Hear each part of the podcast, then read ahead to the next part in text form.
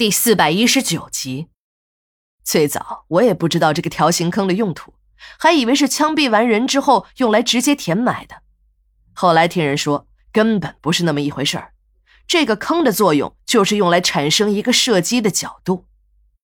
两个武警架着死刑犯往里走，行刑手用枪顶着死刑犯的后脑。当死刑犯走进了条形坑中时，行刑手会让犯人张开嘴巴。这时，由于犯人已经走到坑里，行刑手的枪和犯人的头之间就有了一个角度。这时的行刑手一扣动扳机，子弹就会穿过死刑犯的后脑，再从嘴里射出来。当然，这种情况就比较理想。如果死刑犯不肯配合，或者张嘴的速度慢了一些，子弹就会打烂口腔和面部的肌肉，也就是所谓的破了相。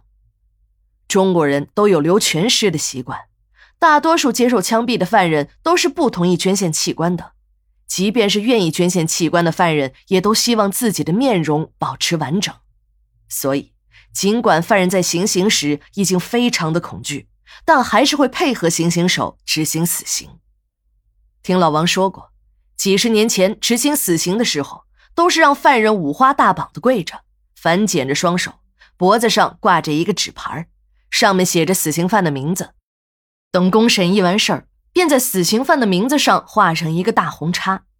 真正行刑时，是犯人跪着，一个武警用半自动步枪顶住后脑开枪。犯人采用跪姿的角度虽然非常好，更利于子弹从犯人的嘴里打过去，但这种枪决的方式曾备受质疑。质疑的人认为，让一个犯人跪着去死，侮辱了一个人的尊严。尽管这些被枪毙的大多数人都是罪大恶极的坏人，可无论这个人有多坏，当他以生命来偿还自己所犯下的罪恶时，一切也都结束了。再用这种侮辱人尊严的方式，就显得不人道了。所以，这种跪姿的死刑方式并没有存在太久，慢慢的被这站姿所取代了。社会在进步，从死刑的执行方式上也可见一斑。最早是不分部位的乱打，有打前心的，有打后背的，有远距离射击的。这种死刑的执行方式在那些混乱的年代里大行其道。除了受刑者不能立即死亡，死亡时要经受更长时间的痛苦外，受到最大冲击的恐怕就是那些围观者了。那个时候的死刑，更多的目的是让民众产生畏惧。如何人道的执行死刑，倒在其次了。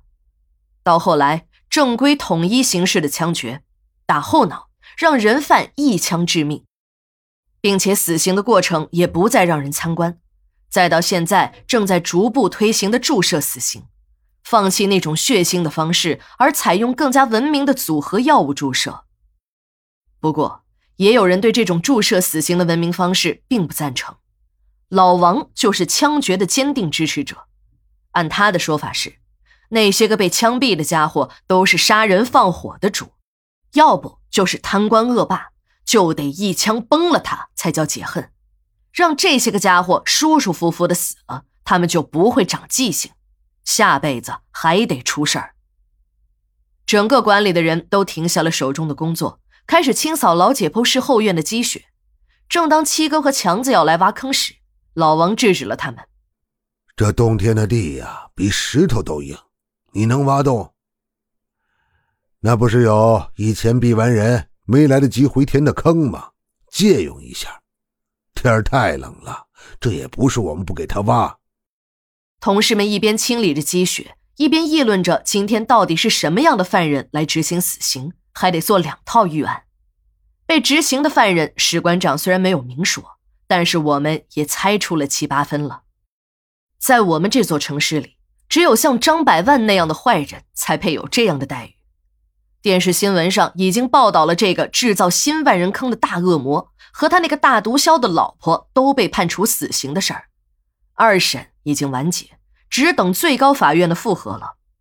张百万隐藏了矿难，私自处理矿工的尸体，制造新万人坑的事儿，经媒体一报道，一时间民怨沸腾，矿工家属们写下了联名血书。要求政府严惩这个双手沾满矿工鲜血的恶魔。